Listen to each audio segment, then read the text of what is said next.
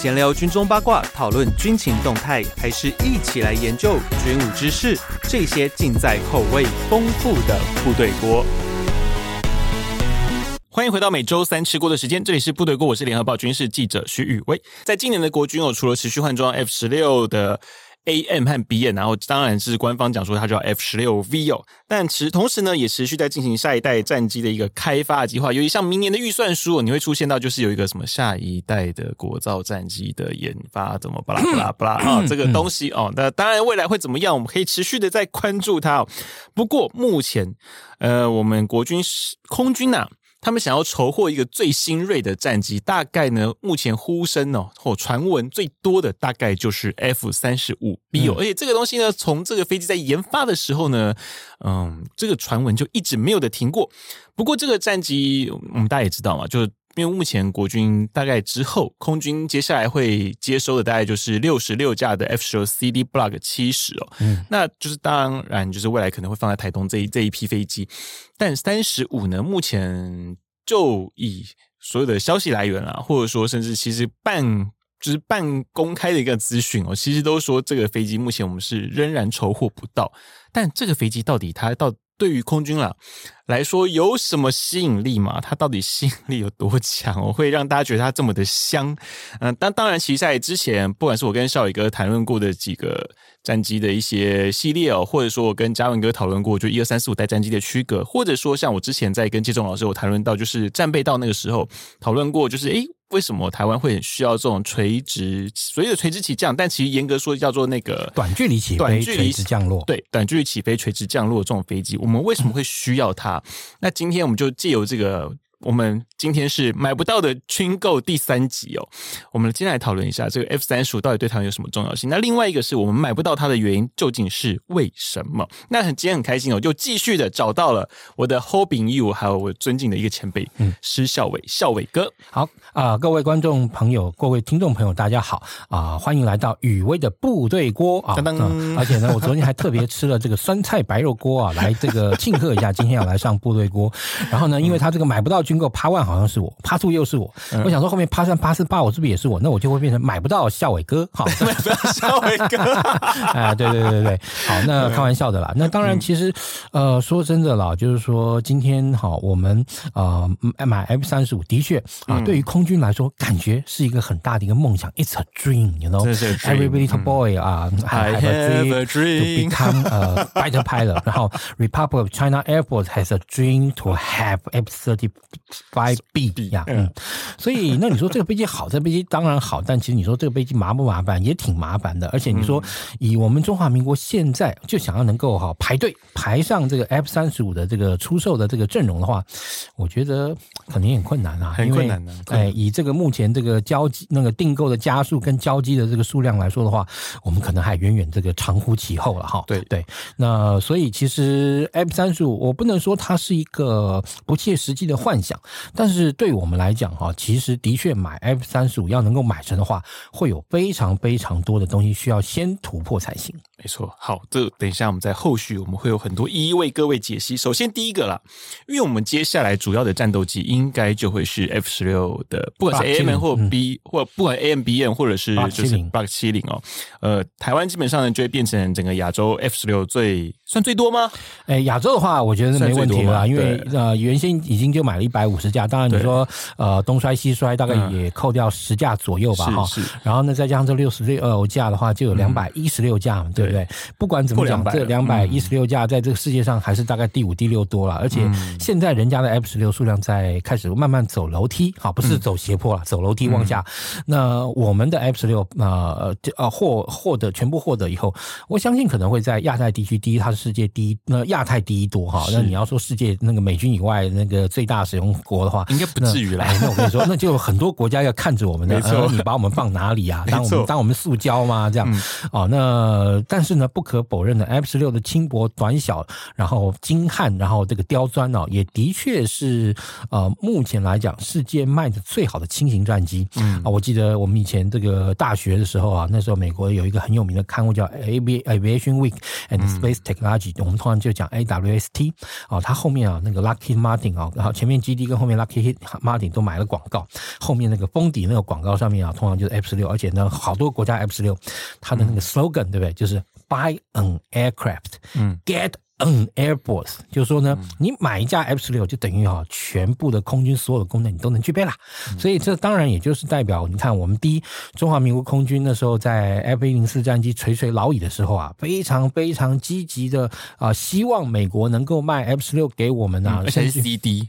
哎，没有，最早是 A B 啦。嗯、你说要那，那时候是很希望讲 C D 嘛，但一直只有 A B。其实最早是讲 A B 啊，最早讲 A B，、啊、其实最早就是 A B。为什么？哦、因为其实我们这个案子啊，就说买 F 十六战机的案子，其实在一九七零年代末期就开始了。嗯，很早。为什么呢？第一哈，那时候其实 F 幺洞四战机也已经垂垂老矣。以我们当时的空军的这个呃兵力配比来讲哈，你说当年的桃园基地哈，它是 F 一哈啊 F，然后搭上 F 幺洞四哈，然后呢新竹那时候呢，其实对不起，在买要我我们那时候想要买的时候，那个时候。我们的新竹基地什么玩意儿？是 F 幺百。而、哦、是 F 一百哦，哎，F 幺百，我以为是一零四，哎，对不起，F 一零四就是 F 一零四就是美国老美不卖我们 F 那个 F 十六之后呢，嗯、就把那个陆克那一批六十六架的这个啊、呃、F 跟 TF 幺洞四卖转卖给我们了。然后那时候三联队好，那时候其实三联队好号称是那个幺洞四，但其实他们东拼西凑，对不对？大概那时候的三个中队的啊，那 F 幺洞四啊，其实也只有两个中队的 G model，然后一个中队的 A model，、嗯、对，哇，所以你看那时候情况，然后后面你说嘉义、台南。是 F 五对不对？然后呢，花莲哈、台东哈，台东那时候最早开始我们要买那个 F 十六，那时候还 F 八六嘞，步训队还 F 八六时代，F 八六，对，你没有听错，F 八六，Saber 高机，对，然后那个花莲的那个 F 五对不对？嗯，还是有相当数量的 F 五 AB 呢。哇，是的，对，宇威，您这样就可以知道，我们那时候想要其实是 F 十六，不是 F 幺洞四。无以为艰的年对，但所以呢，当时就是因为那个中华民国跟美国断交以后，对不对？最挺中华民国的雷根总统跟北京签了八一七公报。哦哦，对，所以呢，嗯、我们想要获得 F 十六的这个，嗯、当时来讲哈，就完全付诸东流啊。那美国也只给这个幺 F 幺洞四，那当然了，这批 F 幺洞四进来也的确也帮了我们中华民国空军的防务很大的一个忙。嗯嗯、但是也不可否认的，也让这批飞机在一九啊九零年代初期啊，因为啊那个它耗损可以说是非常的严重。对，所以呢，其实那个时候呢，我们的第一好，我们的当时的这个空军的这个自制战机啊，FCK One 经国战。已经完成研发了，所以如果很多好比较资深一点啊，讲到资深，好像大家就说。叉叉，你要说我是老 Coco 对不对？对不对？嗯、其实说真的，你要知道这段历史，还真的是要有点年纪了啊。那、嗯、不好意思，这样，比如说我最近啊，这个为了庆祝我自己那个频道开播三周年，我跟我朋友那个把我他把我一些老照片拿出来，那个弄了一个这个明信片。那些老照片，哇塞，其实我相信，可能很多年轻观众朋友或听众朋友根本看都没看过那些飞机或甚至于它的涂装。嗯、OK，所以你知道，这有些事情还真的是需要一点时间呢、啊，要有点年纪了哈。还好啦，我没有到，我没有到老到那种，哎，我没有小到。那种程度，因为至少我还有在世贸二馆看过 IDF 原型机的模型嘛。啊，对，那是 markup，那那是一比一的那个一比一的模型嘛。然后，所以我们那时候讲到，就是说当时的 FCK One 战机啊，其实那时候本来要生产四个连队，嗯，也就是要生产大概至少是两百五十架。嗯，对，两百五十架，快整个腰斩了、啊。哎，对，就是因为买到两个连队的 F 十六，所以就腰斩嘛。其实大家可能甚至不知道，说那么说本来买到两个连队的时候，啊、呃，买个那买到这个一百五十架 F 十六的时候，其实当时的呃堂前总司令哈是基本上就认为唐飞嘛，呃呃呃，对他其实认为 FCK One 根本就不要做下去啊。但其实我说真的，某种程度来讲，他的想法不是错的啊。嗯为什么呢？因为你好，以 FCK One 来讲，FCK One 它的确当然是一个非常。配合我们台湾的这个防卫环境，嗯，所研发的一款战机，但是大家也不可否认，它的性能其实在当时受到太多的限制。没错了，对，哦，我记得那时候 F 十六 V 二零一九年那个国防展时候来、嗯、美国来这个 Lockheed Martin 来推销这 F 十六 V 啊，这那次很大，连那个那个那个全座舱那个模拟器都搬来了，对不对？都去那次，都去那。对。然后那一次你知道吗？其实后来啊，当他所那时候开的一些性能规格哈，嗯，哎，包含它的那个 CFT，也就是适型油箱，是。它那个。四型油箱，我记得好像就可以装大概至少七诶、欸，大概七八千磅的油吧，我印象没错的话，嗯。嗯、哦，就大概差不多三呃，等于说呃三千五百呃，就是等于三千五哎哎，我记得好像加总起来是三千五百公升的样子，是。啊、哦，对，呃，但是哈，当然详细换算，我可能一下也记不清楚那么仔细的数据，嗯，但至少我那时候后来跟那个就反正一些朋友在做简报的时候，那时候我记得李玉豹林将军他是那个、嗯、呃 CDK 出来的，他听了之后非常感慨，摇摇头，他说他光是一个 CFT 的油量就比 FCK One 的全机油量还多。啊，对对，所以好，所以你说唐杯那个当时唐前总司令或唐前总长，或者说唐前院长、部长、院长，他的这样的想法错吗？其实没有错。你从一个军事，而且你从军事投资的角度来讲，你呢又要有 FCK One，你又要有 F 十六。都有几种，Mirage，对啊，其实你知道养起来很累哎，这个全世界没有几个国家一口气养三种战机的，嗯，而且是主力战机哦，对啊，三种主力战机。你看你说高低配那是另外一回事，可是我们这三个其实算是同样平行的主力战机，对对对。那你说高低配，你看美国也不过在玩两种而已啊，对啊对啊。对啊，海军跟空军虽然说海军空军各玩啊各以前各玩两种，对，但至少也他一个一个一个军种也是才玩两种而已。你看我玩三种是别人家，而且你看现在因为因为三十五出来了，就变成这样整合的一个概念了，对对对。所以哈，这个，所以在这个情况下，当时你看，我们当时啊，一开始就有计划想要买的时候是 F 十六 AB，但是没有想到那么多年一直不成，一直等到啊幺洞四垂垂老矣啊，再加上当时因为其实我觉得那才真正的原因啦，就是老布希哈先生的这个选情告急，对不对？他要能够希望能够稳住稳住德州的票，对不对？因为美国的选举人呃选举人制度，德州是个大州啊，三我记得好像三十几张选举人票吧，所以对他来讲，巩固这个选举人票变得非常重要的一件事情，所以他当时就在。呃，当年哈宣布了对台这个军售哈一百五十架 F 十六 AB Block 两栋，而且你知道那时候卖给台湾的 F 十六 AB Block 两栋，其实在那时也是一个新闻，因为其实当时美国空军的 F 十那美国自己的 F 十就是洛洛克希德马丁的生产线 F 十六已经停啊，那时候还哎 AB 停了吗？那么 AB 停很久了，那时候 AB 已经停很久，大家就想说你 AB 已经停那么久，你要从哪弄 AB 给台湾呢？对不对？哎，后来洛克希德马丁还真的有办法把它弄出来了，对，啊，就是反正就是一个。装了小尾小小垂直尾式的是 F 十六 CD Block 五栋嘛？对，基本上大概你其实这样形容是没有，就是当时是呃装了小垂直尾式的 F 十六 CD 五栋加上 Lightweight Gear。嗯，哎，轻机体重量的那个起落架是，所以你看，美国人对台湾的这个军售啊，基本上其实可以说是用呃有各种微妙的限制，是都这是真的是很微妙，对，很微妙。像比如说我们刚刚讲，原本你过去像当然这次哈，因为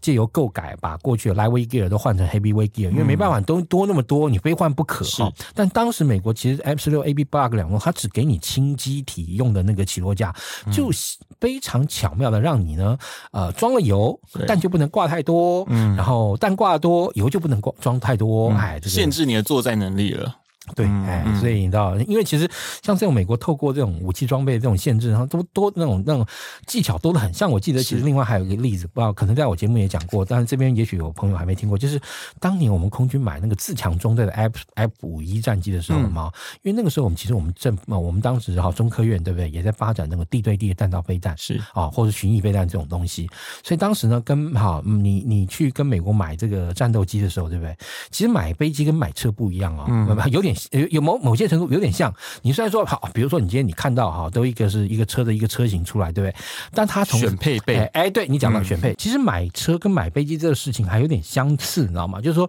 基本上来讲，买车跟买飞机，因为都有选配的这个问题。像比如你一台车，你有可能啊，这个从啊这个豪华精装特仕版，对不对？到阳春经济版，它其实虽然外观都是同样一台车，但其实里面内装会差到非常多。像以前我们那时候买 F 五一的时候，对不对？我们买自强中间那 F 五一，所以呢，F 五一它其实上面。有那个所谓的惯性导航，但它那个惯性导航很简单，好，因为它为什么呢？因为你知道，如果你的惯性导航越精密，你飞机越不能吃 scramble，因为它要 warm up，然后就是热机的时间很长。但是呢，我们当时就为二三中队那批 F 五，对不对？选购了一批非常高阶的惯性导航。嗯，美国人一看就知道你选这个惯性导航想来拆的吗？想来，哎，对对对，所以呢，那批好像这个自强中的 F 五，对不对？后来到我们这个嘉义这个之后呢，嗯，其实后来你知道美美方也知道。你想要干什么？所以呢，三不五时，AIT 人就跑来看看那些东西还在不在那那些 F 五上面。嗯啊，然后呢，呃，也因为要应付他们检查，所以你你要拆装那个东西也也不是那么容易，你知道？因为你拆装飞机就要进场，然后干嘛？也就是说，你实在不太啊、呃，为了因为就是说这些人可能会闪电来来检查，然后闪电走，然后什么时候又跑来不知道，所以就变成弄的那批飞机那些那批的这个惯性导航非得要装在那二三中队那那批飞机上面，所以弄的那批飞机啊，其实让当时让那个嘉义联队非常头痛。为什么呢？嗯、那批飞机不能吃 scramble，对对，因为你知道高阶的那个惯性导航，它 warm up 时间要很长嘛，嗯、对，所以就变成说、嗯、那边飞机不能吃 scramble，所以你可以看到他们当时啊，能够拿来丢那个小牛飞弹啊，或者镭射导引炸弹，嗯、就是那一批飞机。嗯，对。那后来当然也就那一批飞机在做专门做这些事情了。对，所以呢，后来就变成说哦、呃，后来久而久之啊，那个军方自己也知道，那个美国人大概已经洞悉了我们的企图啊，嗯、那也就只好摸摸鼻子，对不对？然后再重新申购了一批哦 F 五用的哈那个等级的那个惯性导航，然后把然后美国人也是哎呃就卖，然后呢卖之后哎就把那批那个那个旧的观音岛拆回去了。啊，而且呢就像我们这次那个 F 十六做购改嘛，我们的 APG 六六那个 V 三那个雷达拆下来，对不起啊，美方管制很严的啊，不是能够随便让你中华民国就可以把它拆下来之后拿去街上沿街叫叫卖这种事情不可能发生，他就把它收回去了嘛。是的，对，嗯，而且其实之前有些军购，因为这是我从一些长官们那边听来，就其实那些军购品。他们还是会列为是他们的财产，财产其实是对，嗯，所以，变说这个东西，其实你不能任意的去，不能像我们任意的处分呐。对，其实你是不能任意处分的，没错。而且，因为像这种东西，它其实受到那个国际军火管制啊等等之类一些相关的啊一些相关的一些规定的限制。所以，你不是说你今天拆你就能够干嘛，然后拿去你想说啊，你今天把它拆了做科研啊，对不对？研究用的没办法。而且你也不可能说，比如说拆了之后，对，去把 F 那那个 FCK One 机鼻弄大一点，对不对？弄个大鼻子 FCK One 把它装上去，对不起，人家美国人也不同意，对吧？这这个无法，尤其整合的问题，他们很多技术又把它锁起来，这更麻烦。对对，可是至于就是我们现在因为十六够改了嘛，对。可是我们号称哦，像未来的那个，不管是现在这个啦，或现在可能还没有到那个等级，但是未来的六十六加的 F 十六 CD Block 七十哦，号称属于四代半。嗯，可这多这个半代哦，诶。有有会增加哪一些的优势吗？那对于现在中共军力这样子，空军啊，技术层面其实也是要进的蛮大的。其实我很诚实的说啊，四代半就是四代，跟五代就是不一样，啊、不一样就是不一样。好，Don't think too much，就是说，哦、呃，以四代呃五代战机来讲，它其实有几个技术指标一定要能够达成，嗯、比如说逆中。对，当你说超音速巡航，每家这个我觉得像有些人就做不到，有些或者像哦，听说 F 三十五是可以超音速巡航一下下。嗯，好，对，后面就啊就掉下来了，就软了嘛。另外，当然还有高机动性，是高机动性。三十五就没有啊？嘿，三十五其实也有，我自己亲眼看过，还不错，而且是不错，在它那个软体的基线只有到七个 G。嗯啊，当然你说，呃，应该这样讲啊，就是很诚实的说，如果你要是真的看过 F 二十二那种不正常飞行表演，对，对不对？那我也很诚实的说，F 三十五它那个七个 G 的那个 G Limited 跟那个 F 二十二如果同场表演的话，嗯、那 F 三十五一定是啊，真的就是它如人那个机如其名，Lightning 会被 F 二十二电到不到北极去。是哦。那但是至少，比如我在巴黎航空展的时候看 F 三十五 A，我要先讲是三十五 A 哈，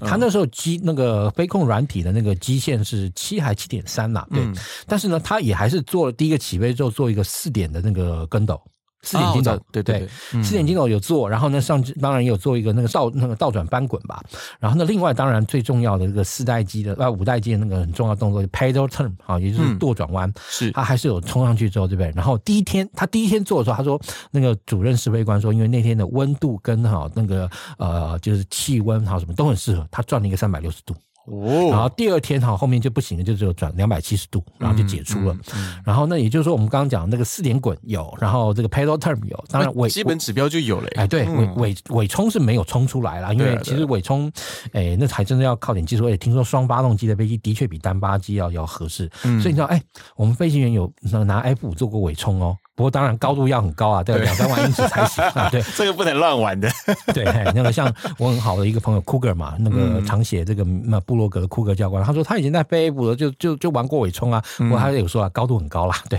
哎对。所以在这个情况下，那你说以 F 三十五来讲，你说它的机动性差吗？我觉得也不会差到哪里去。而且因为它我刚刚讲，我那时候看的时候还是七点七点三或七 G 的那个限制，现在它已经放宽拉到放到九 G 了。嗯，对，就是随着它飞机的性能稳定啊等等哈，那个它已经拉到九 G 了。那但是不可否认的，F 三十五 B 比 F 三十五 A 跟 C 都重，是对。重很多，对，为什么？因为它多了一个那个举升扇，是。哦，那个举升扇其实啊，在它飞机飞上去以后，就变成一个呆重，没错，对。但是呢，你因为要维持它短距离起飞跟垂直降落，又不得不要那个东西，嗯，而且其实它，因为你知道，以这个飞一个一架飞机来讲，毫无疑问的，飞机里面最重的东西就是它的发动机，没错，对，呃，像如果说跟我们车子的引擎一样，都最重的。那因为像比如说车子的话，车子引擎在前面，我跟你讲，你如果说今天假设说我们讲车祸好了。如果说你是个后置引擎的车啊，像那个呃有些跑车什么，它是后置引擎，如果高速给你撞下去，你就会发现引擎会冲到前面去。没错，对，会把前面的人全部都挤挤挤扁，然后冲到前面去。因为像最近这个通，我这些爆个雷啊，这个通勤教官在我那边讲讲到一个往他以前这个工作的往事，他干嘛呢？他在越南战场去搜寻那个密亚。嗯。啊，那个 Missing in Action 的这个美军啊，对不对？他有一次去找一个那个美那个找一组 F 四的 F 四 B 的那个那个遗呃机体跟那个遗骸，然后他们找的时候啊，那完全对那个飞机的零件或什么完全没兴趣，他们就是要找哈相关人的这样一个东西，因为他们要确定这两个呃人是不是殉职了哈。所以他说他们有一次哈，就是反正在一个北越的河边找到一架 F 四 B，而且他说。啊，那架 F 四 B 因为是直直栽下去的，他说，然后再加上就说直直栽下去的时候哈，栽到一个水塘里面，而且那个水塘里面是粘土，所以栽下去的残骸就被那个粘土包的好好的，你知道吗？他说，甚至于还有那个事隔二十呃二三十年，还有软组织可以找到，然后真的真的是很难以想象的这个事情啊。但是我刚刚讲，他说那整架飞机，他说 F 四 B 那两个 J 七九发动机就在整个那一团的东西里面最底下。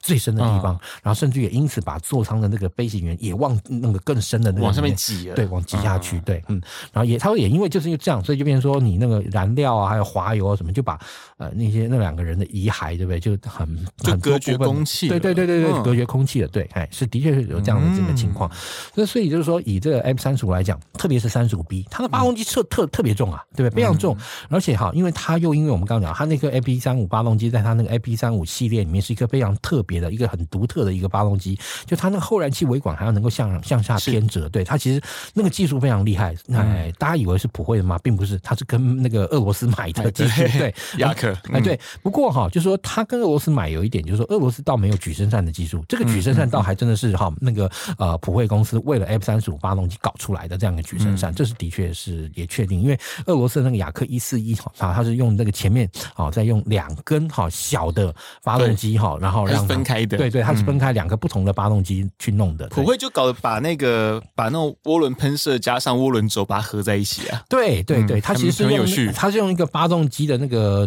那它是用发动机的齿轮轴，然后把那个动力对不对导出去，传到往前导，然后再经过一个 gearbox，然后让它的那个呃转向九十度，对不对？然后才能够哈让那个举升扇哈，因为它那个举升扇是固定的，它那个举升扇是在固定面，等于它那个轴哈那个开始转动，输到那个借由那个离合器，然后那个。再加上那个变速齿轮哈，然后把那个动力轴那个那个齿轮轴的动力输进去以后，然后让它产生一个非常大的向下的一个扇的一个风力。那所以当然呢，也因为这样子好，其实 F 三十五 B 当然又比 A 跟 C 都要重。但是不可否认的，它本身好，像比如说我自己看过两架飞机同场这个竞技的，是在二零二零年的新加坡航新加坡航空展，那次他们找了这个 F 二十二，然后呢，当然也有 F 三十五 B 啦。那 F 三十五 B 当然它所能够做最多表演的，就是然后在你面前往左往左移移。移，再往右移移，然后再前面，然后那个，然后那个再又 三百六十转一圈，对对，然后呢再转过去之后，然后跟你这个让你看到这个九十度正侧面之后，然后给你加速，呜就飞走了。对对。那至于那种像 F 二十二那种让你看到下巴掉下来那种不正常飞行，好像没办法，是完全没有的。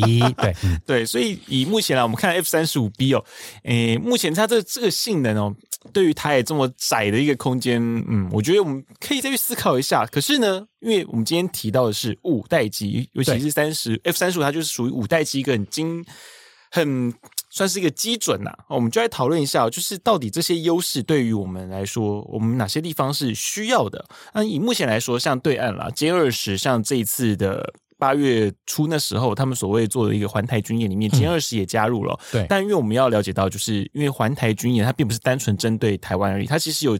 之中啊，有蛮大一块是所谓的区域拒止，其实从所谓的。弹道飞弹打台湾的东部那一块，其实很明显就是所谓的一个区域拒止的动作，就是要断绝任何一个外界想要介入到这个战事中间的一个动作。但我们下一个，我们就来聊一下，就是这种像歼二零，他们就加入到了这一次环台军演。然后你看，像这一次那个吉林长春的航展，嗯，哦，歼二零应该大陆说了他们二零系列啦，然后就当成像 iPhone Ten 那种感觉一样，没有，像一个世代哦，这种二零系列这种歼二零啊，像未来。目前啦，就是他们有说那个航舰上的一个新的舰载机哦，目前他们乡民自己取的叫歼三五，可是后来发现好像官方也没有反对这个名称哦。对。呃，目前哈，你可以看到大陆的歼二零，当然呃，其实前一阵子这个凤凰网也跟我问啊，嗯、就是说你觉得这个大陆的这个呃网民啊，觉得哎，这个歼二零哈，这个是不是有可能成为这个大陆的这个下一代这个舰载机之一呢？然后还是你认为这个歼那个他们说的这个歼三五啊比较可能？那歼二零这个飞机啊，其实当然你如果从上面看下去，那飞机太大了。我觉得不太适合航空母舰的操作。第一，它飞飞机的机轴太长。嗯，机轴太长的问题在哪里？就是战机因为像在航空母舰上的下滑，它的下滑角跟陆上的下滑角是不一样的。是，如果陆上下滑角通常是你如果说从这个跑，哎，没有向上大概差不多十一度左右，就是那个夹角爬起来，哎，对，那个夹角那降落一样，降落。跟那个降落飞机的下滑角跟地面还是呃是那个 attack angle 吧，AOA，哎，那不算，angle 还是 glide slope，哎那 Glide 对，然后 Glide 基本上是三度啊，哎，其实比那个大吧。你说战机的比较高，对，战机大概差不多十十一度左右，然后呢，那个舰载机是二十二度。哦，所以它的那个下滑角，对，好，就是说下它那个下就是在下滑道上那个下个滑角，对不对？是比那个那个陆上战机要高上非常多。所以我们会有一说，就是海军的飞机都是摔的嘛。对，海军的飞机的确都是摔。其实你去看那个什么，我之前有人呢丢一段那个短片啊，就在他在那个哪里啊？他在 Nellis 拍的，Nellis 他拍那个红旗演习，是。他前面那个呢就是 F 十六就降落，轻轻飘飘，哎，轻飘飘，然后带下去，然后后面是那个 EA 十八 G 啊，那个那个嘣。就这样掉下去，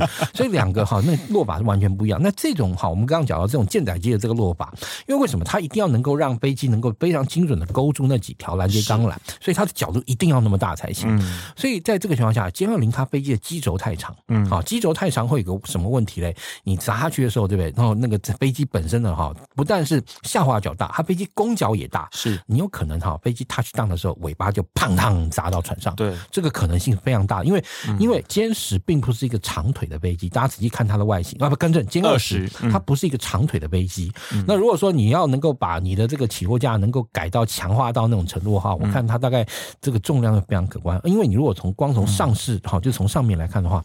它比苏二七侧卫家族系列战机的尺寸要大，而且大上大概快要五分之一左右。它是一架，它是一架非常大的战斗机哦，对，根本就是个 limo，就是一个礼车嘛。啊，没有啦，呃，你这样讲，土屯 F 幺幺幺，哎，对，你知道，如果你看到为什么后来美国这个 F 幺幺最后没有上航空母舰服役，即便是后来他们换呃那个什么那个超级航舰，就是 CB 六三小鹰级以上那种大型的超级航舰，F 幺幺幺还是上不去。为什么？你好，如果看那种航空母舰照片，你把那 F 十四的那个在上面看那个照片，你看到那 F 十四就那么大一根，F 幺幺比 F 十四更大。更大对，我十四应该已经是极限了吧？哎，其实以重量来说，它还不是哦，还不是。它重量来讲，它的确，但我觉得长度嘞，哎，长度也是真的是蛮大架的。那这样讲啊，就是说你哎，我们怎么完全差题到讲舰载机？就说以重量来说，你大家会啊，以重量来说，大家可能会以为 E two 它的重量要大，比 F 十四要大，因为它感觉起来 E two 的那个体积啊，在那个甲板上就蛮大只，更大只。但对不起，E two 大概了不起，弹射五万三千磅。啊，五万才五万磅，五万多磅，对，五万五万五千磅等级的飞机。但是你知道 F 十四哈，如果挂两个呃空空机弹射哈，那有足够的油哈，空机弹射六万八千磅，空机就这么重。对对，然后如果再装了那个，不管你是装了那个装凤凰还得了，装了那个两颗这个 GBU 啊，那个呃那个四千磅啊两千磅的这个 GBU 啊，装两颗上去，对不对？就加四千，哎，对，就就七万两千磅。重，对，很重，真的很重。所以你知道，在以前美国航空母舰上，那个那个航空母舰去勾那个钢缆，它上面那一条，好、嗯，就是上面就是你可以看到从那个减速机构那样上来哈，就是在航空母舰上那那一段，嗯，它是每一百个 round 哦，就是舰载机每勾一百个 round 啊，勾一百次要换一条，是但他们说 F 十四下来就要算两个 round。啊，对，因为它比较重，对，所以呢，在这个情况下，那当然你说以这个呃第五代战机来讲，那当然毫无疑问的，F 三十五 B 其实应该是算是符合它的标准了哈。嗯、那歼二零这一次它来参加呢，主要是要那个展现它这个区域拒止这样的能力。那区域拒止其实是一个全面化的一个作为。那这个全面化的作为是呢，它包含像弹道飞弹，嗯，好，弹道飞弹哈，那个反舰弹道飞弹的那样制止哈，然后来加再加上呃长城的这个巡那个反舰巡弋飞弹，嗯，啊。这两个部分，大陆现在基本上来讲，技术上都不成问题。是。啊，它的这个反舰的这个弹道飞弹，像包含像东风二十一 D、东风二十六哈，嗯，那另外像它的这个呃那个长剑十啊系列这样的东海十那个系列，然后从这个轰六八，那一架轰六可以带六到七颗啊，然后十架轰六就六七十颗，然后再搭配上反舰弹道飞弹，如果能够对一艘美国航空母舰构成同时弹着的话，那我跟你说，这艘美国航空母舰确定绝对拜拜。嗯，对，你说六七十颗的那个板舰巡弋飞弹，加上哈啊，五、呃、很饱和的那个，很饱和，对，其实非常饱和的一个攻击，对，当然。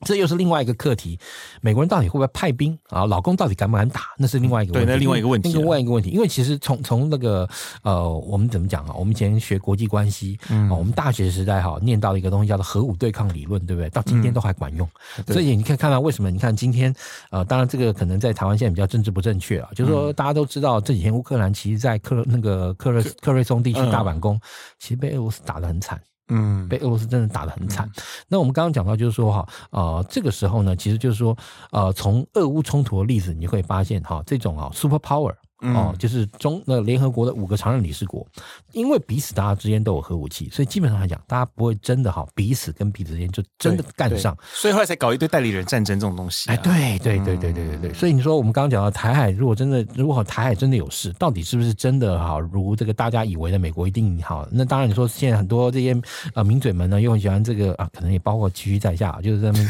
呃能配合剧情来，讲说这个、啊、这个日本一定要讲说日本有事啊，台湾有事就等于台湾有事，但其实最近。啊，根据我所获得的资讯显示，这个这个说法，日本有事，那台那台湾有事，就日本有事。其实台湾媒体哈过度脑补的结果，日方其实从来没有这样的这个立场。对，所以这个都是大家要啊非常恳切、深切的认知自己真正在这个区域中的实力跟的这个分量啊，然后不要太过于呃认为怎么样，然后一定会怎么样。但是不管怎么说，我们刚刚讲到歼二零，它其实在这一次来说，的确是对美军哈进行一个全方位的区域拒止的这样，并不是针对我们这边吧？嗯，但当然，主要还是以歼十一、十六为主嘛。但是好，不可否认的，嗯、如果今天他对美国可以玩一个大区域拒止，对台湾也可以玩一个小区域拒止啊。是小区域拒止的是意思就是说，今天如果说他今天选定了要在台北港跟桃园机场两地进行一个三期的联合快速登陆夺取的话，嗯、对，他是不是有可能已经具有能力让我方的空中跟海上的增增援兵力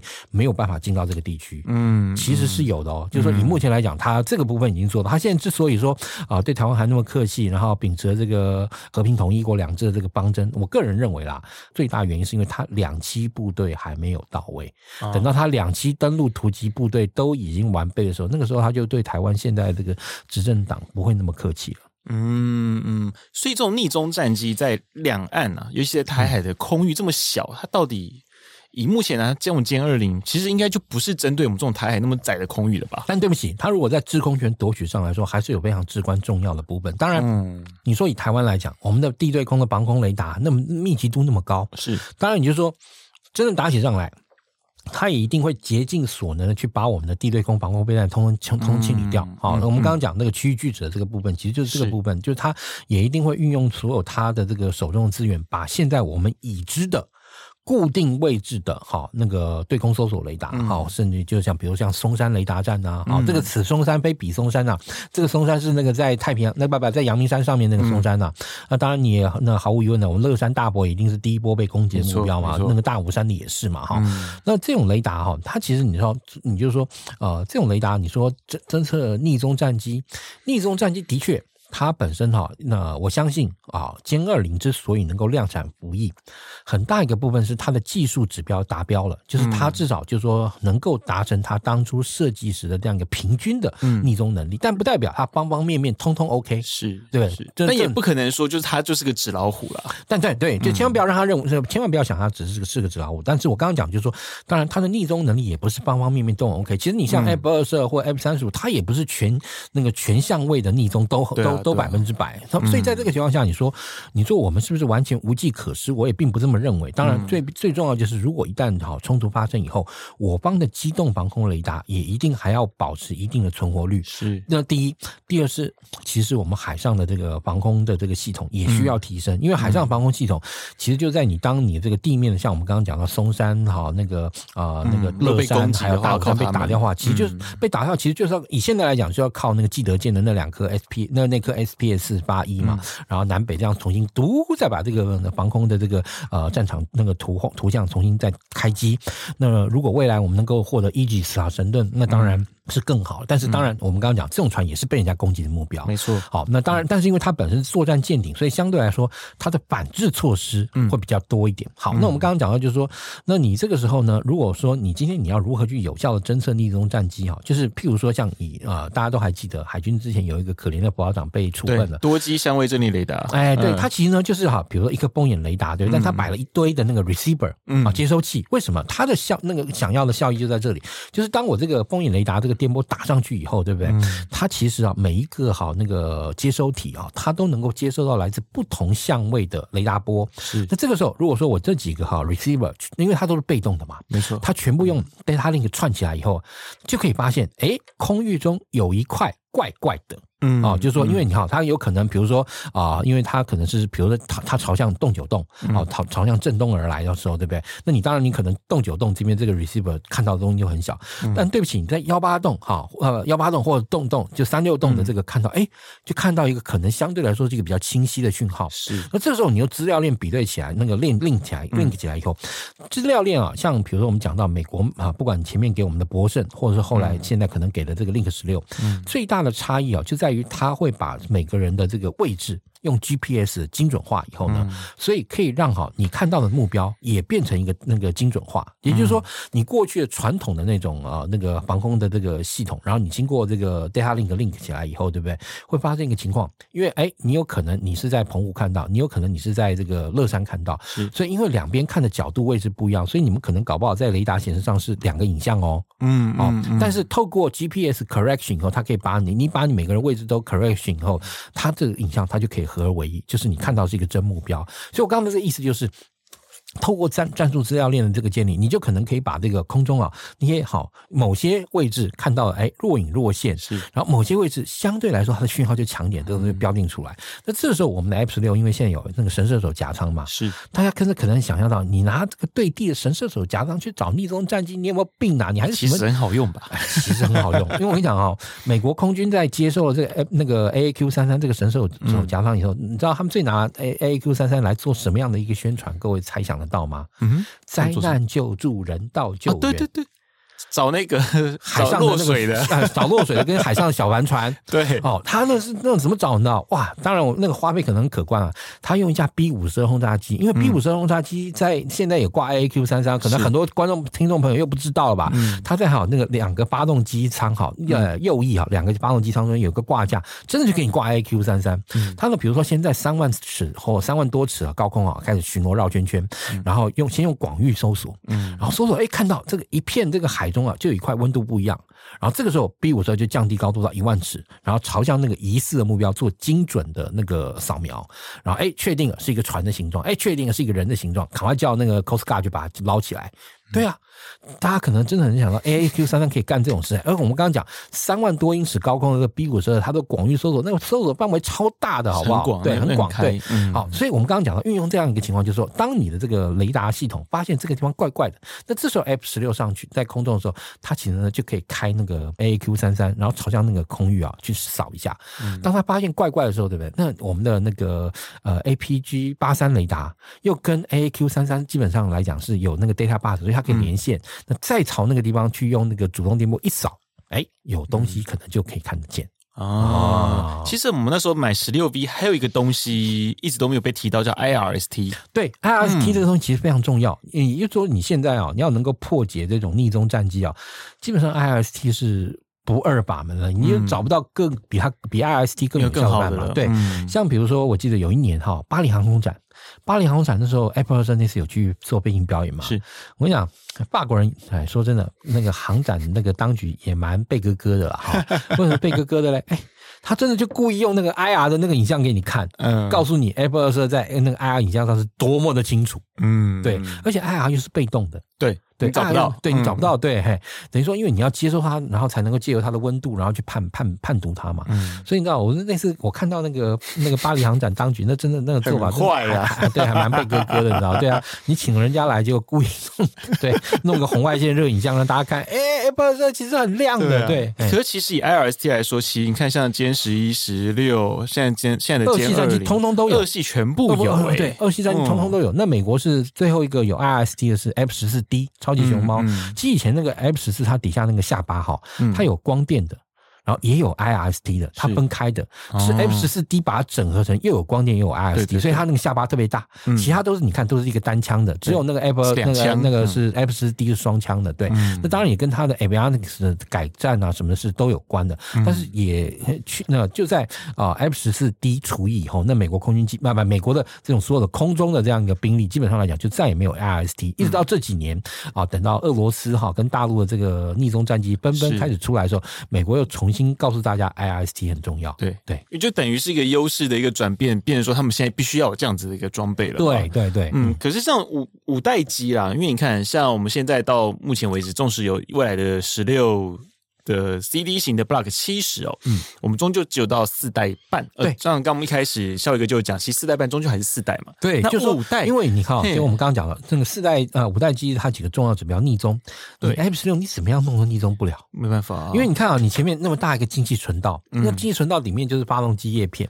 那反射波很强的你，对，那反射波很强。嗯嗯，好，你就你好，你就就你现在能够把，比如把那个座舱照照的，嗯、然后那个遮掉，对不对？但你那个尾巴那个喷嘴的红外线又很亮，对啊。对啊，所以你哈，你说这个四代半哈，那个跟四代呃四代半啊，跟五代，对不起，你这个半啊，就是有跟无的差异。嗯、我个人说，我个人这么认为，那就是有跟无的差异。嗯，所以呃，你还是不要想说啊，那个呃 F 十六 Block 七零，那面对 F 二十不面面对歼二零的时候，能够说不被对方啊探测到。其实当然很重要一点就是 F 呃歼二零它也不是用自己的雷达看你。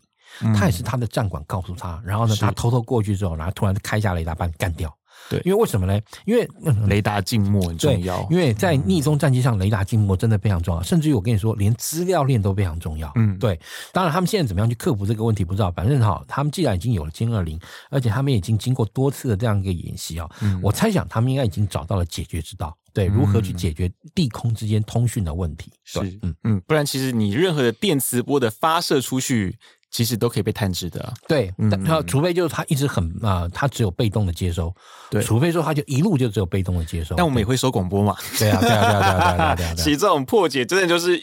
道高一尺，魔高一丈，相互在竞争的一个关系。但是我们想，我们这样。以目前来，空军当然还是想要守护五代机嘛。嘿，但以目前我们所想的 F 三十五哦，因为其实，在军购的过程，我们前面其实之前有讲过一次军购，那时候是那个嘉文哥帮我代班的那一次哦。嗯，就基本上呢，我们有所谓的 LOR for PNA，那是最初始的一个阶段哦。就在以前台湾跟美国关系还没那么那时候比较淡的时候啦，就是有 LOR for PNA，然后后来变成说比较正式，就是 LOR for LOA，就是发价书邀请函。嗯，那到。你发价书邀请函送过去之后呢，美国在半年内他必须要回复，就是所谓的 L O A 哦。但是呢，在这样子的一个程序里面，我们在 F 三十五这件事情，其实是我们当初连探寻就直接被打枪的。对，呃，当然了，但以五代机来说，我们到底，尤其以 F 三十五 B，因为你看 F 三十五有 A、B、C 这三个款，那我们当然 C 先不管了，因为我们并没有航空母舰这种东西哦。对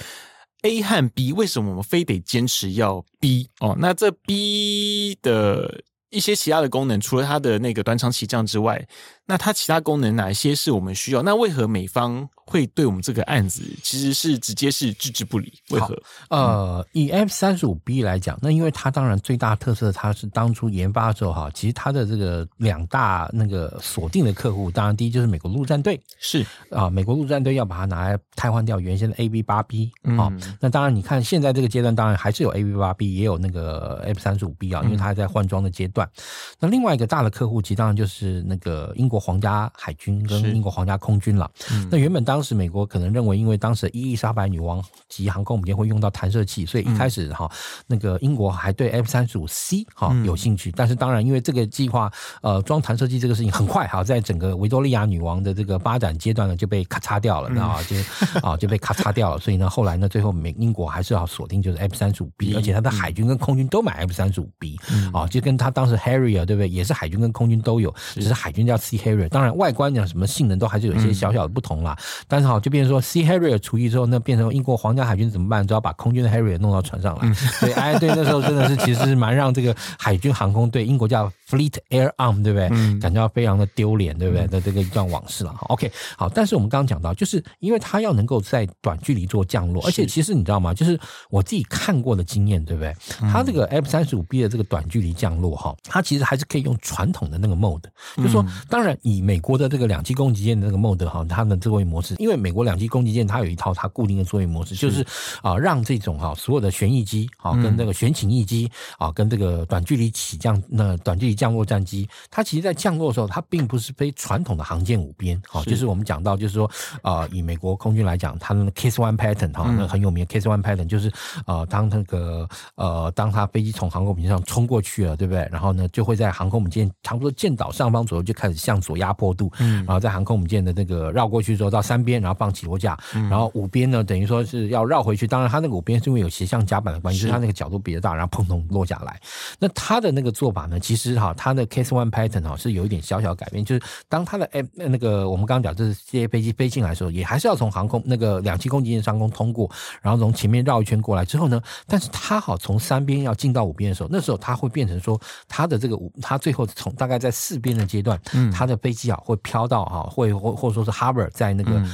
那个两栖攻击舰的左舷外是，然后等到它好已经好，整个飞机已经进到这个航空母舰的这个不就是两栖攻击舰的飞行甲板的这个长度以后呢，嗯、它才从它左舷外面飘飘飘飘飘进来。对，哎、这个就是我们讲到新加坡航空展中啊，那、看到 F 三十五 B 战机展演给我们看的东西呢，嗯、就它在我们面前，然后玩一个向左飘。对啊，那个时候左滑右滑，对对对对，然后飘进来之后，然后降落，它其实那个作用就在这里。那但是呢，其实我刚刚讲英国的玩法就跟美国不一样哦。嗯，英国的玩法哈，它其实我们刚刚讲就是啊，很传统的那个，我们讲那个，如果是以 Case One Pattern 来形容的话，它呢就是啊一边过去以后，对不对？它的一边不是从那个航空母那个航空母舰或两栖舰的正上方冲过去哦，它其实是在那个右舷外，大概差不多五百码高度一千尺左右冲过去，然后冲过去以后，对不对？然后它开始啊那个。一转三，然后三转五的时候，它是直接转向舰尾，然后但是呢，它是用好，就是我们刚刚讲到那个已经把发动机的那个尾管啊跟那个举升扇都打开了，所以就变成说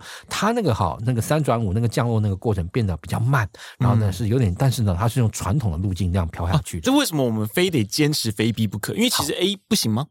因为最主要就是短距离降落，因为我们刚刚讲，嗯、我们刚刚讲到那两种。可是我们台湾战备道那么多，哎，我跟你讲，呃，战备道你还要看长度啊，而且哈，那个其实你知道，其实从空军的角度来讲啦，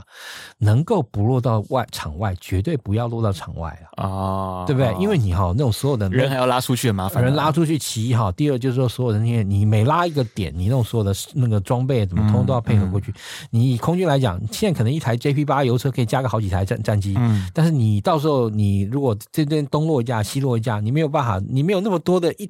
车子送过去，好不好？对不对？嗯嗯、这就是很大的问题。然后再加上好，第一战备道，高速公路战备道，大家看过那么多次操演都知道，这个高速公路战备道，其实我个人认为啦，就是在一旦真正发生军事冲突的时候，用来骗飞弹用的。嗯，就是因为你有这个跑道，他为了要瘫痪，所以就变成他第一波、第二波一定要连同那些哦，炸掉炸掉机场跑道的那个那个弹量，就是它逐增弹量。所以你知道，其实讲到这个地方，你知道桃园基地被调这是件超级可惜的事情。为什么？它有一条一万英尺的跑道，然后还有滑行道，还有那么多的机库堡。也就是说，如果多那个基地哈，如果假设说在冲突发生前，我们派了四架那个 F 十六，或甚至八架 F 十六过去，然后每天呢就在每个那个机堡之间拉来拉去，然后呢剩下有一些人要警戒，然后这，一旦这个军事冲突发生的时候，六六那个六分钟哈，那个那八架飞机全部跑光光。但是在那之前，他要瘫痪你这个基地，他要用到瘫痪一整个基地的弹道备弹量。是，哎，那就是你知道，所以。哎，这个你知道，真的把桃园基地废掉，纵深就没了哈。哎，第一纵深，哎，其实你是讲纵深讲的真好，但是我的意思就是等于完全哈去降低哈 那个共军的这个攻击准备，对对，我们减少他一份威胁。哎，对对对，我们减少他一份威胁。而且其实北台湾已经，你看哦，除了新竹基地之外，真正的北台湾已经没有军事基地了。对，没有军用机场，没有没有军用机场了。对，这其实真的是非常伤的事情，完全靠飞弹了。所以这边说空军，那空军来讲，他们本来这个那个想说啊，好吧，那个航空能开开发就开发吧。当他们转眼望向巴德机场的时候，完蛋了，巴德机场也被了。三军、欸、国防大学啊，啊，那就是他，因为他盖在他跑道尾巴，是，所以那条跑道也被了。对啊，对啊。而且你知道这个，那你你也讲到，就我们这些那个那个就是呃政府这些之间啊，这个缺乏行政的这种协调性。大家如果开那个国道二号，是、嗯、你从那个三峡莺歌那边开过去的时候，你一开上去的时候，那个上坡你会发现有一个很大的一个桥体，对，不对？那是跑道，哎，对，那是跑道。而且它那个桥体哈，嗯、国道二号拓宽的时候，嗯、当时军方还很坚持哈，那个一定要这样盖起来，哎，盖那个就是因为你知道那个时候，其实在弄的时候，就是好像我记得不知道弄了之后没多久干嘛，那个那个那个就废掉了。嗯，所以你知道，其实哎，这也是一个很。对，哎，对，哎，颇伤感的一件事情，伤伤钱，而且伤钱，伤钱，对对对。对对，所以变成说我们现在飞要，就基本上啊，如果是五代机，我们是很渴望有三十五 B，因为你看哈，对，今天每一种飞机哈，它现在在运作的时候，其实说真的，以如果说今天它要拿这个弹道飞弹对我们的这个机场洗地哈，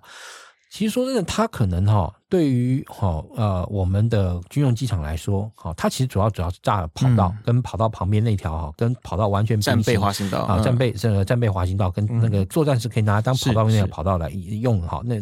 那它会怎么打嘞？啊？其实以我们现在国军这个战机来说，其实我们的短距离起飞能力都不差，嗯，F 十六啦或那个那个 Mirage 啊，它短距离起飞能力其实都不差，它的滚行距离大概都不要都大概都两千尺出头，其实就可以拉得起来，两千多尺，其实大概就五六百公尺嘛，对不对？嗯、那在这个情况下，那好，你以新竹来说，好，那我就两千尺打一颗，两千尺打一颗，两千尺打一颗，两千尺打一颗，大概五六颗哈，我了不起十颗嘛，应该就可以瘫痪掉你这个跑道，然后再加上旁边的环条十二十颗，对不对？嗯、其实你哎，你这样算算，要打掉一条，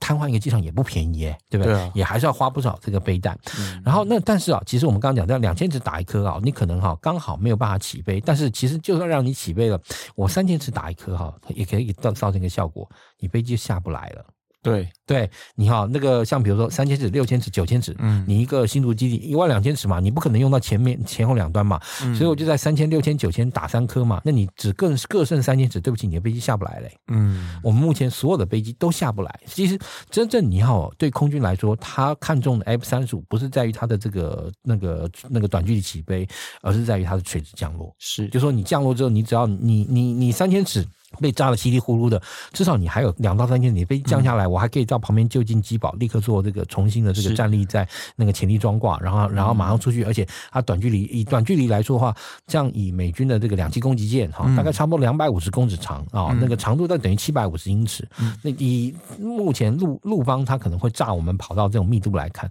基本上如果有 F 三十五 B，它还是能够继续维持场内运作，所以就是刚好避开了他们那种轰炸的那个距离，对，你就利用它。那个空档，我们就可以达到我们继续作战的一个。对，第一作战，然后第二，赶快跑到跑到紧急抢修嘛。对，而且你有 F 三十五的话，你也可以去做源头打击啊。然后这个 F 三十五可能啊、呃，没错，像以美军现在来说的话，它有这个这个突袭模式跟那个野野诱模式，要不野野野猪模式、野兽模式、野兽模式就干嘛了？已经先门已经踹开了。那这这我 F 三十五逆不逆中不重要，但是我们的重要就是在前面这个逆中模式嘛。那你可能虽然说那时候可能只能带两颗这个 Laser 或是那个镭射导引炸弹，但至少你冲进去之后，你可以把那个敌方的防空系统给它炸掉嘛。那对我们来讲，如果一旦冲突发生，那其实真正对于逆中战机来讲，最重要的是要去解决它的防空网，把它的防空网打掉以后，你后续战机才能进去继续进去做源头那个反源头打击，也就是啊，不应该说源头打击，就是把那个对方还没发射地对地弹道飞弹发射车啊，从找出来啊，然后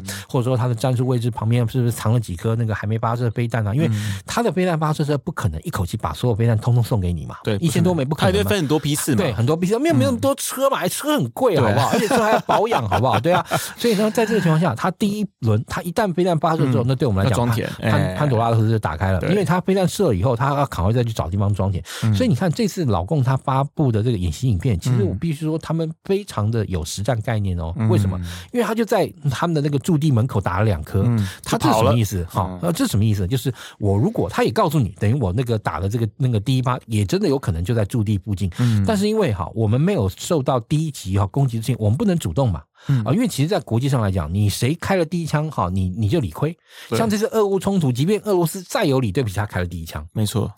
其实说真的，俄罗斯。不竟然是没有理由，对，但是他不管怎么讲，他开了第一枪，好，所以你再怎么样，你再开枪输一半，哎，开枪、嗯、啊，不止输一半了，输很多，我觉得输，我觉得输到妈四成三哦，真的哦，嗯，对，所以在这个情况下，那他他现在摆明，我第一第一枪我就从我驻地前面打了之后，我车子后面我就跑了，第二发、第三发我就跑了，跑到一个你找不到的地方，嘿嘿嘿嘿，这样子，那但对我们来说找不到，那我们仗就打不下去了。对不对？所以呢，我们要有 F 三十五这样的飞机来帮来踹门，踹门之后，F 十六带着大批的空对地，不管是反辐射也好，能才能冲进去，然后找他的这个地对地弹道飞弹还没射的，你没射，我要赶快把你找到，把它打掉，不然我后面没完没了啊！是哦，原来是为了这些目的。嗯、那可是像现在，因为我们美方从未对我们这个三十五的问题从有提及过啊，其实应该说有，我们根本就有点被冷落掉。嗯，但这个。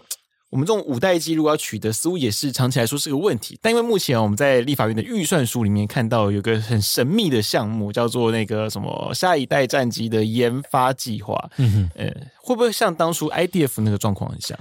呃，当然，其实你哈，呃，不管怎么说啊，美国要卖武器给台湾很重要一点。嗯、你你虽然说他过去啊那个一把三公报，对不对？对特别是八一七公报，其实感觉已经像个巨文了。嗯，但至少你可以从美国卖台湾这么多年的武器脉络中，你可以确定一件事：它基本上不会卖超过你现有能力的武器以上，就是你自己有能力研发生产能力以上。嗯、你当然你可以说，因为你当初搞了这个 FCK-1 金国战机，他就很开心的卖你 F 十六，我同意。我完全同意，但某另一个程度应该是我们那时候取得了 Mirage 两千嘛？呃，对，当然也是因为这个原因。嗯、但不管怎么，就是说，它八一七公报里面有一个点很重要，就是它呢，当然八一七公报当初规定好，就是美国对台军售要逐年减少，甚至最后归零。嗯、当然，这个东西现在大家都知道已经成为据闻了嘛，没有人在理了。但是它里面还是有个精神，至少美国到现在还遵守，就是它卖给台湾的武器不会超过台湾现有武器能力的性能。嗯，也就是说，你想要第五代战机，好，你给我做一个第五代战机的原型机出来，让我能够有卖你的依据嘛哦。这就像是行文行公文的概念吗？对啊，对啊，对啊，对啊，对啊，对啊，就你好歹要做出一个第五架战机的这个 原型机，让我能够有卖你的依据码。对不对？当然你说你这个第五代战机是不是真的第五真的第五代到那种程度，对不对？嗯、那那那再说嘛，至少你那当然很多人说啊，那我们真的自己做出来，我们干嘛还要看美国人脸色？对不起啊，美国的武器。嗯呃，或许你会发现它贵，或许你会发现你如果说所有那种负面的词哈，呃，你要你要像比如说，就拿这次买这个呃波音七八七来说吧，那个要怎么，你要把那种所有的那 negative 的负面的那种形容词，或者你都往他身上堆啊，往他身上贴，我也没意见。但是不可不管怎么样，你不能否认，就是美国的武器基本上有实战验证。没错，对你为什么说 M 一二零哈？你 M 一二零跟我们的这个歼二打出去，谁会打中目标？当然，你从演习上面来看，好像我们的国产武器它的这个通常这个发火率哈，嗯、就是它的飞弹真的能够射出去的这种可能性是比较高。但最后射出去的这个谁能打到？大家都还是对 M 一二零比较有信心吧？是，对不对？因为干嘛？他在玩研发阶段就打掉这个啊、呃，有一百次的这个靶定的这个试射，而且这种其中哈有四分之一是装实弹，至少打掉二十几架靶机吧？嗯，所以你就觉得这东西一定比我们这不知道打掉几那有几架靶机可以打天津人，你一定会觉得它比较那个美国 AIM 一定比较可靠嘛，对不对？嗯，可靠度的一个问题，还有它那个过往时机的问题嘛，对对对对，所以这一方面，我觉得应该是目前看到这个计划，也可以看秀得出来啦，这就是军方目前他们在为这种。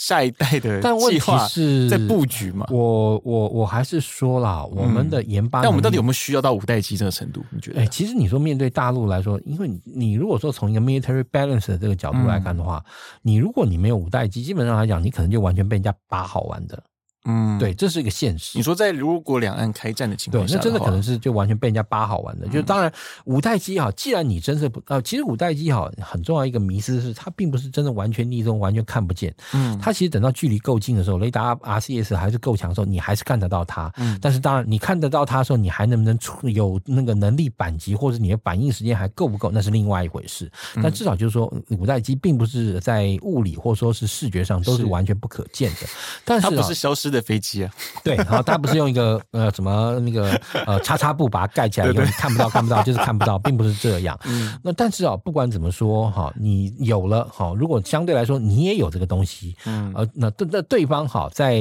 对你进行攻击的时候，他在 deterrence 就是那个呃就是我们讲到那个拒止的这个角度来说的话，或者说是贺阻吓阻的这个角度来说的话，嗯、那你就你就有多了一份力量，他就知道，哎，他比如说真的要来开始对你哈要干嘛的时候，你这个哈 F 三十五 B 也会变成他第一波的这个更更正重更重要的这样一个目标。嗯，哦，那在这个情况下，是不是其实啊就可以分散他第一波的这个火力的这个那个那浓度？哦，就是说，因为你第一波要打的东西太多了，相对来讲，你因为你要去处理的东西这么多。所以它其实哈就可以可能可以让你的飞弹防御系统能够更有效的进行防御，嗯、对，因为你如果因为东西多了，目标分散了，然后相对来说你的这个防御率哈啊就可能哈更达标。因为你看啊，其实说真的啦，我当然很信任爱国者，但是大家有没有想过啊，如果其他第一波的一呃两百枚这个爱国者通通都把两百枚短程地对地飞弹全部朝乐山大佛打，嗯，你觉得挡得住吗？挡不了啦，对啊，那么多太多了，对啊，对啊。啊，你同时一口气两百枚就朝一个目标打下去，但如果变成说，哎，打乐山五六枚，然后打这个新竹基地十五枚，然后打这个呃台中基地二十枚，然后这样这样，这这个情况下，这种拦截就好像比较可对，较有办法，对对比较有办法。如果说他一口气两百枚。都朝你乐山大佛打，那我挡不住啊，那挡不住啦，对啊，对啊。其实严格来说啦，我呃，我每每我每次讲到这种东西，我都会引引述到我二零零八年去那个美国弹道飞弹防御局的这个往事。嗯，他专家告诉你，这种一千五百枚的短程地对地弹道飞弹这个数量是美苏时期大规模毁灭那个毁灭性攻击。对对，你有跟我讲过这件事，没有任何的飞弹防御系统防得住啦。对，我们讲弹道飞弹那一集的时候，你就跟我提了这件事情。这个事情对我影响深远啊，而且其实我们刚刚讲到这个 scenario，你也知道，这也是个真。的是事实啊，对，嗯嗯，好，非常感谢笑宇哥今天来跟我们谈论到，就是这个 F 三十五 B，我们想要筹购，可是为何我们始终就是只能想想了？就应该是说，其实我觉得很重要一点就是说，因为每次讲到这种东西啊，就有一些人呢，那种他们就会要贴个标签啊，台湾间谍太多，台湾这那太多，然后卖给台湾就等于大大对岸就知道或干嘛干嘛。各位，如果你真的这么不信任我们的职业军人，或不信任我们的国防系统的话，你赶快移民吧。我觉得是啊，对啊，你要真的这么不信任，你赶快移民吧。对，好好其实这种不卖，并不是因为说不是那么简单，不是信，不是我们信用度的问题。其实我还是觉得是那个，就是哈，一个第一 military balance，第二呢就是啊啊，美国跟大陆之间有很多这些外交的这些啊那个文件，他也没有办法像某人说，哎，那些东西是历史文件。每次也讲那个，我没想到那段话，我就想说。哇靠！你真的是在二十一世纪当官吗？你不是从这个清咸丰年间这个总理各国事务衙门跑出来的吗？这总理各国事务衙门的人才会有这种见识吧？对啊，嗯，对啊。其实呃，很多是因为军力平衡的问题啦。像刚刚笑宇哥就提到说，一个一方面是不会卖超过我们目前能力自制能力所及的产品，那另外一点是。还有一个，你有跟我说过，我们基本上是它刚好在这个平衡上面，它不会去破坏我们现在两岸之间的一个平衡。嗯、说出来就是要让我们仗打不起来了。嗯，其实追根究底哦，其实是在这个原因。对，如果你有 F 三十五，其实某种程度来说。呃，他还担心我们拿去反攻大陆了。对，